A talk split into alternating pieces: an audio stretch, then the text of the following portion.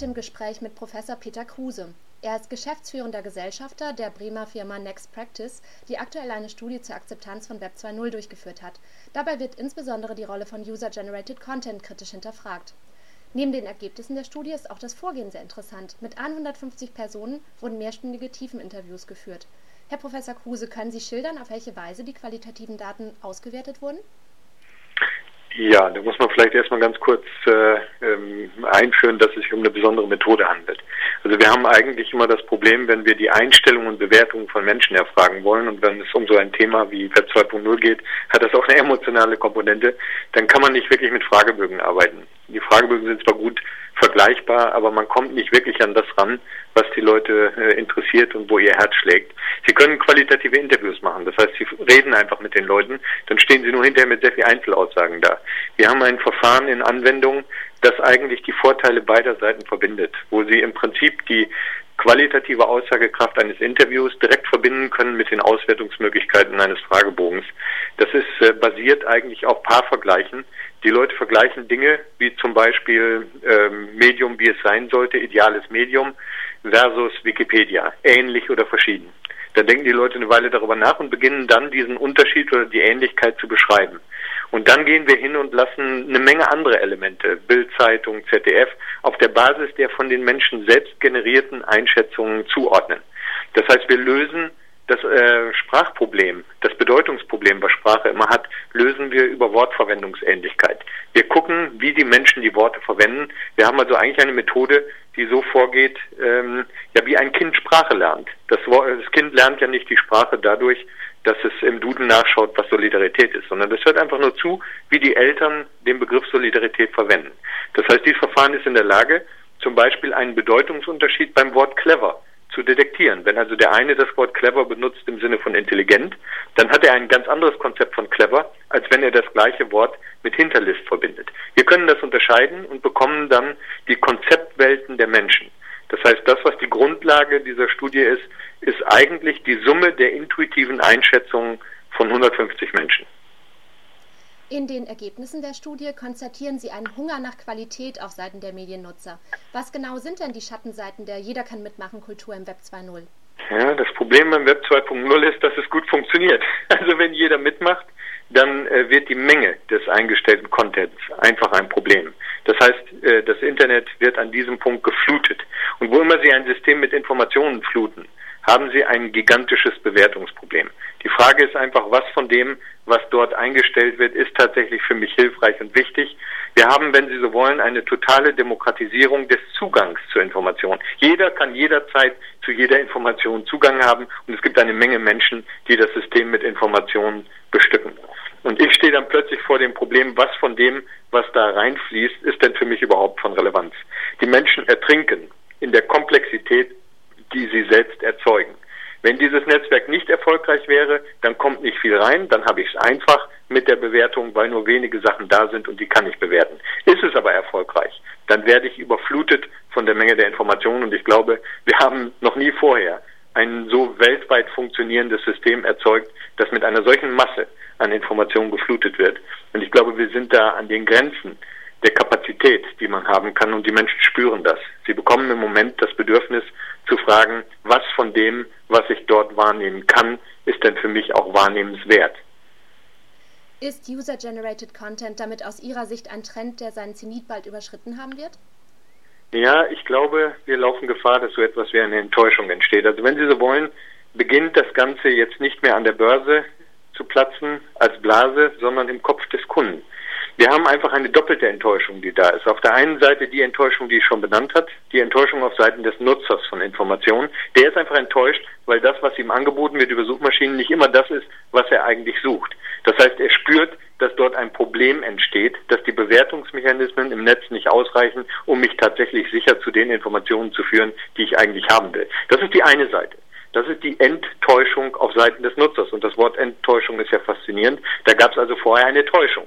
Die Täuschung des Netzes ist, dass ich alle Informationen kriegen kann. Aber Information ist nur dann Information, wenn sie für mich bedeutungsvoll ist. Und die zweite Enttäuschung, und die ist auch nicht ganz ohne, ist die Enttäuschung auf Seiten des Anbieters. Wir haben den Leuten im Prinzip erklärt, jeder kann in diesem Netzwerk berühmt werden. Das ist absolut richtig. Aber das ist genauso trivial, wie wenn ich sage, jeder kann mit Lotto Millionär werden. Natürlich kann man im Prinzip Millionär werden mit Lotto. Natürlich kann man im Prinzip mit Blogging oder mit irgendetwas, das man bei YouTube reinstellt, berühmt werden. Nur ich selber kann nicht entscheiden, ob ich berühmt werde. Es ist nicht der Anbieter, der mächtig ist in diesem Netzwerk, sondern es ist die Resonanz der Nutzer. Wenn viele Nutzer Resonanz zeigen, dann werde ich über Nacht berühmt. Wenn keine Resonanz zeigt, dann nimmt noch nicht mal jemand wahr, dass sich überhaupt was ins Netz gestellt hat. Wir haben also eine doppelte Enttäuschung. Der eine findet nicht unbedingt das, was ihm wirklich wichtig ist, und der andere lebt mit dem Gefühl, verdammt nochmal, vielleicht bin ich doch nicht so interessant, wie ich dachte, und es ist doch nicht so einfach, in diese Resonanz hineinzukommen. Und ich kann zwar prinzipiell Millionär werden, aber nicht in Realität. Wie sieht es denn mit der Verschlagwortung von Inhalten durch die Nutzer aus? Sind Social Bookmarking Dienste und Folksonomies eine mögliche Lösung oder eher ein Teil des Problems? Ja, das Verschlagwortungsthema ist hochinteressant, weil mit dem Verschlagwortungsthema sind wir an dem Bedeutungsproblem dran. Wir haben im Internet eigentlich zwei Probleme. Das eine ist das Bewertungsproblem, ich muss wissen, was wichtig ist, und das zweite ist das Bedeutungsproblem. Ich muss Dinge miteinander verbinden, die man tatsächlich inhaltlich verbinden kann. Und wenn wir verschlagworten, steht da ja das mit Begriff Wort drin. Sprache ist immer ambig. Seit Wittgenstein wissen wir, dass ein Wort wie eine Schachfigur ist. Ist die Art der Verwendung, die das Wort ausmacht. Wenn ich also hingehe und mache Verschlagwortung, Tagging, und weiß nicht, wie derjenige, der das Schlagwort gemacht hat, das gemeint hat, dann habe ich ein riesiges Bedeutungsproblem. Und es ist absolut kein Zufall, dass äh, das Bundesministerium für Wirtschaft und Technologie inzwischen 90 Millionen in dieses Projekt Theseus investiert, wo es nur darum geht, Lösungsmechanismen für das Bedeutungsproblem zu finden. Also mit der Verschlagwortung kriegen wir das Ganze nicht richtig in den Griff weil wir die Mehrdeutigkeit von Sprache, die Ambiguität als Problem weiterhin haben. Mit der sozialen Bewertung, das ist ja jetzt die Lösung, die sozusagen ganz groß performt wird, indem man Listen macht, Social Bookmarking macht oder andere Dinge, das funktioniert auch nicht wirklich, um ehrlich zu sein, weil man eine Komplexität zweiter Ordnung erzeugt. Dann habe ich auf der einen Seite eine unglaubliche Zahl von Content, viel Inhalt, den ich ordnen muss. Und dann gibt es auch noch eine unendliche Zahl von Beratern, die mir sagen, was besonders wichtig ist. Und eins kann ich sicher sagen, wenn in einem System die Zahl der Berater größer wird als die Zahl der Probleme, dann werden die Berater selbst zum Problem. Also sie können es nicht dadurch lösen, dass sie noch eine Komplexität zweiter Ordnung obendrauf packen. Das heißt, das zentrale Problem, an dem sich herausstellen wird, ob dieses Netz im Sinne eines Wissensnetzes in Zukunft erfolgreich oder nicht erfolgreich ist, ist das, Bedeutung, das Bedeutungsproblem und das Bewertungsproblem.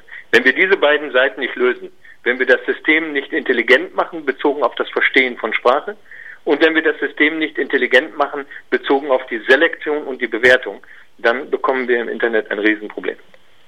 Gibt es denn auch Gegenbeispiele, bei denen die Verzahnung von aktiver Beteiligung und redaktioneller Qualität gut funktioniert? Ja, sicher gibt es Beispiele. Ich meine, das, was einem sofort äh, durch den Kopf geht, ist natürlich Wikipedia. Ich, ich teste solche Systeme auch immer gerne. Ähm, also überall da, wo in irgendeiner Art und Weise qualitätssichernde Mechanismen wirklich funktionieren. Das ist entweder redaktionelle Arbeit, da sind wir bei Spiegel Online oder bei ähnlichen, die wirklich gute Arbeit machen und die Aktualität mit einer guten Vorbewertung verbinden. Und es ist absolut kein Zufall, dass sich Spiegel Online dann zu so einer Art Leitmedium tatsächlich entwickelt hat. Also das ist die eine Möglichkeit, dass es redaktionelle Arbeit gibt von einem cleveren Team, was sich da draufsetzt. Nur wenn die dann zugeschüttet werden mit Informationen, geht das natürlich auch nicht. Und da ist Wikipedia eigentlich schon eine ziemlich intelligente Lösung.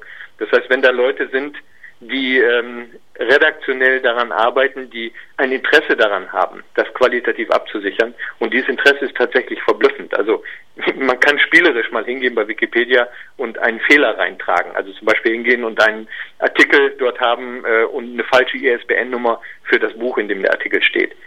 ich habe es gemacht und ich bin absolut äh, erstaunt gewesen, wie schnell dann selbst die ISBN-Nummer revidiert worden ist. Da hat also jemand wirklich sich die Zeit genommen, das durchzugucken und dort eine qualitätssichernde Maßnahme zu haben. Also es gibt Beispiele, wo man sagen kann, dass das äh, Problem dort, das Bewertungsproblem dort gelöst wird und die werden auch in der Studie hochgradig positiv wahrgenommen. Also Spiegel Online oder Wikipedia sind inzwischen ganz dicht dran am idealen Medium für mich und die Dinge äh, wie YouTube oder ähm, äh, wie Second Life sind eben entsprechend ganz weit weg. Generell kann man sagen, dass ähm, die Gegenbeispiele eigentlich immer Beispiele sind, wo es um kleine Gruppen geht, die ein Spezialinteresse haben. Das heißt, wo immer Menschen ein spezielles Interesse an der Qualität haben, kann das Netz sich selbst organisieren. Aber bei den großen Veranstaltungen wie YouTube oder Second Life da gibt es kein Spezialinteresse, sondern da geht sozusagen die Gesamtheit der Teilnehmer potenziell drauf. Und damit haben sie dort ein Problem, Bewertungen tatsächlich stattfinden zu lassen. Wir brauchen also eine Lösung für das Massenproblem von Bewertung und nicht für das Spezialproblem. Da gibt es schon gute Beispiele, dass es funktioniert. Gerade im E-Learning-Bereich wird zurzeit die Integration von Web 2.0-Anwendungen in Lehr- und Lernsettings diskutiert. Was ist Ihr Rat an die Gestalter von webgestützten Bildungs- und Informationsangeboten? Hm, ein bisschen wäre der Rat, machen Sie sich mal klar, wie ein Gehirn funktioniert. Weil wenn ich äh, solche E-Learning-Angebote mache, dann möchte ich ja eigentlich äh, das soziale Gehirn, was das Netzwerk darstellt, nutzen. Und eigentlich kann man sagen, in einem Gehirn gibt es immer drei Ebenen, die mitspielen. Das eine ist Erregung. Wenn das Gehirn nicht erregt ist, dann lernt es nichts. Das zweite ist Vernetzung. Das ist der Kortex. Wenn es gut vernetzt ist, dann ist es ein System, das einen Mehrwert liefern. Und das dritte ist, und darüber haben wir jetzt die ganze Zeit geredet, das ist Bewertung. Also wenn ich Erregung, Vernetzung und Bewertung zusammenbringe, dann habe ich eine kollektive Intelligenz. Und wenn ich das jetzt mal übertrage auf E-Learning und einfach der Reihe nach durchgehe, dann würde ich sagen, erste Botschaft oder erster Hinweis, sorgen Sie für Erregung in dem, was Sie anbieten. Machen Sie das Ganze interessant. Rufen Sie das Explorationsverhalten der Menschen wach. Wenn das Neugierverhalten der Menschen nicht entsprechend angesprochen ist, ist das soziale Gehirn ganz weit unter. Punkt zwei, wenn Sie etwas anbieten, achten Sie darauf, dass das keine unidirektionale Geschichte bleibt. Binden Sie die Menschen ein, verbinden Sie die Menschen untereinander, lassen Sie die Vernetzung zu. Aber wenn Sie die Vernetzung zulassen und damit erfolgreich sind, dann kommt automatisch der dritte Teil rein. Sorgen Sie dafür, dass es eine interaktive Bewertung des Contents gibt, entweder redaktionell oder systemisch. Und wenn ich mir das Internet heute angucke, dann weiß ich, sind die Bewertungsmechanismen absolut noch nicht hinreichend.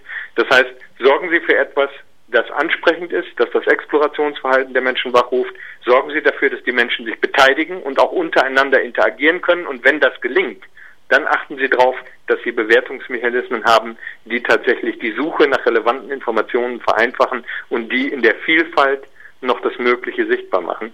Und bitte versuchen Sie da ein bisschen kreativer zu sein als das, was wir im Moment im Internet kennen. Wenn Sie sich die Bewertungsmechanismen im Internet angucken, kann man sagen, das ist der Stand von Sozialforschung von vor Jahren. Da gibt es Sechser-Skalen, auf denen man Ranking machen kann.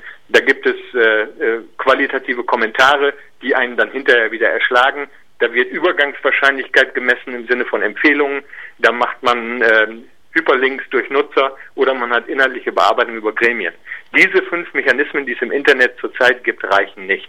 Das heißt, wenn wir E-Learning an dem Punkt tatsächlich zu einem Erlebnis zwischen vielen Menschen machen wollen, dann müsste man sich an dem Punkt auch gute Formen überlegen, wie man attraktive Möglichkeiten der Bewertung schafft. Und da würde ich sagen, sollten wir alle miteinander maximale Anstrengungen drauf tun.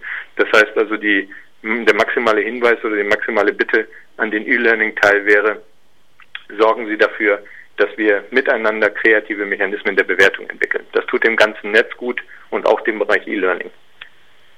Gut, ganz herzlichen Dank für das Gespräch. Das waren sehr spannende Antworten. Dankeschön.